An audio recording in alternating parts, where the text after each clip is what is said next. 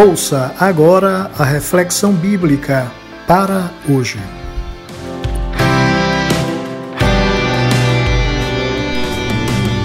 Olá, o nosso abraço hoje vai para o nosso amado irmão Moabe, que tem a difícil tarefa de hoje sepultar a sua esposa, a irmã Zete, nossa querida irmã Zete, na cidade de Porto Velho um abraço para as filhas de Moabe, Marcele e Amanda, seus maridos e filhos, e o nosso carinho nesse momento de perda, quando no dia de hoje esta família precisa sepultar a nossa querida irmã Zete, vítima das consequências do Covid-19.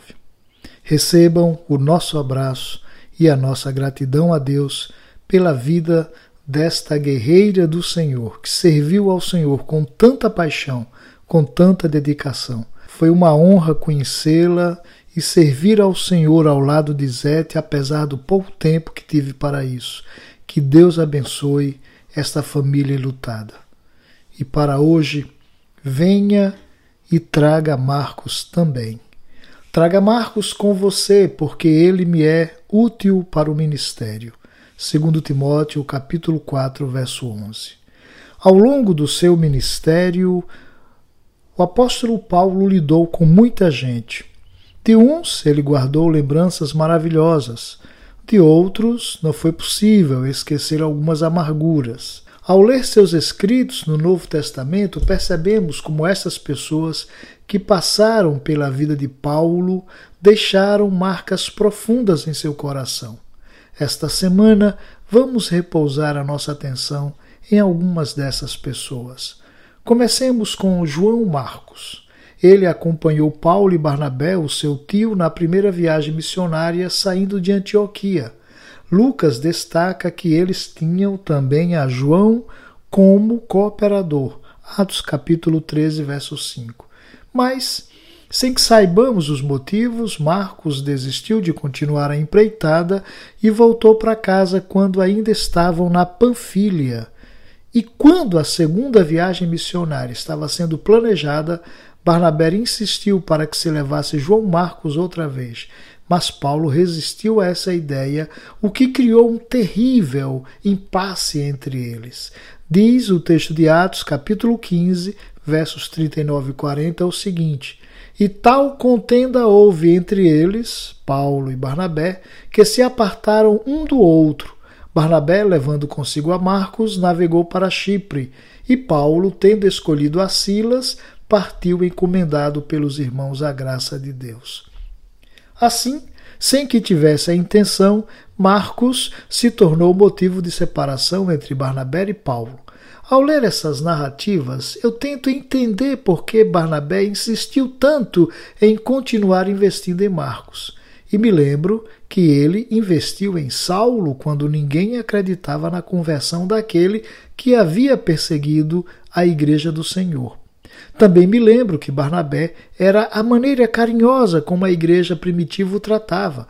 O seu nome era José, mas suas atitudes de encorajamento lhe renderam esse apelido carinhoso que significa filho da consolação.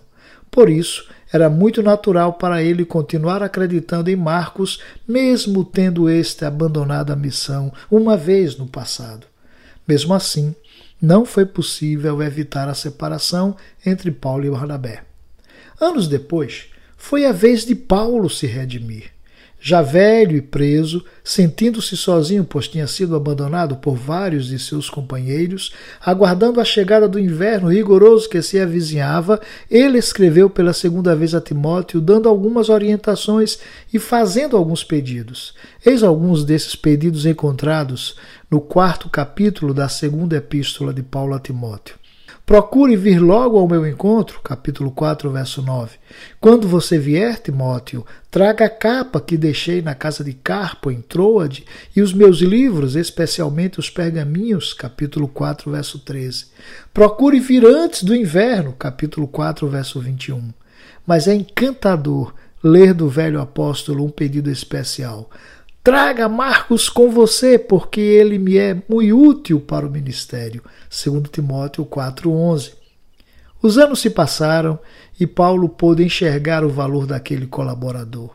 Embora Lucas não esconda o fato de que Marcos havia deserdado, agora já não era mais o tempo de se ficar remoendo essas coisas.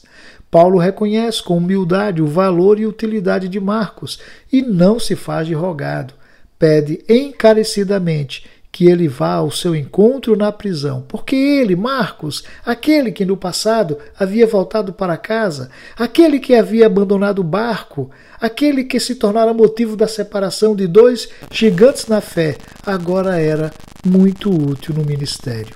Gosto dessas narrativas e sempre volto a elas na tentativa de resguardar o meu coração. Tento ouvir a Paulo me explicando que não vale a pena alimentar problemas relacionais passados. As pessoas mudam, nós mudamos, e o tempo, esse mestre da vida, vai nos ensinando que há um valor intrínseco nas pessoas que as fazem valer mais que seus gestos em dadas circunstâncias. Outra grande lição que Paulo transmite, mostrando que tudo aquilo havia sido superado, nos é dada quando ele escreveu aos cristãos da cidade de Colossos.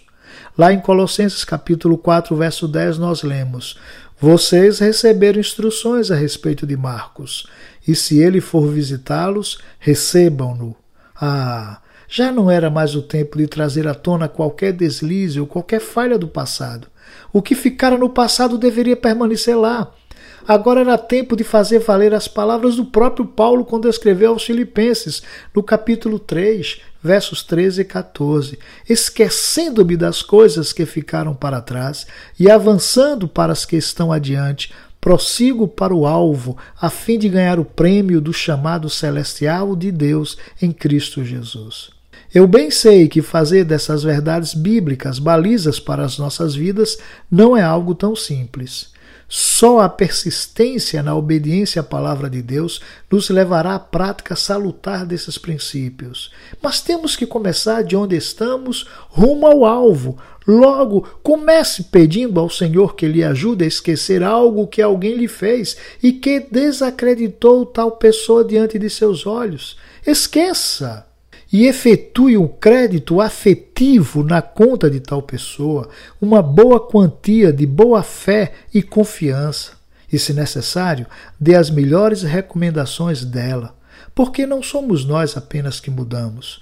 Os outros mudam também e às vezes tornam-se melhores do que nós mesmos. Então, se Marcos aparecer por aí, na sua casa ou no seu trabalho, receba-o para um cafezinho e uma boa prosa. Ouça o que ele tem a dizer, mesmo que no passado ele não tenha sido tão fiel quanto você esperava. Valerá a pena receber Marcos. Tenha um dia abençoado. Eu sou o pastor Eliu Rodrigues e tenho o prazer de fazer chegar até você de segunda a sexta-feira esta reflexão bíblica e sugiro que você compartilhe com quem precisa ouvir esta porção da palavra de Deus. Se você deseja conversar conosco sobre o conteúdo dessas reflexões, escreva um e-mail para para hoje 2021 gmail.com. Será um prazer fazer contato com você.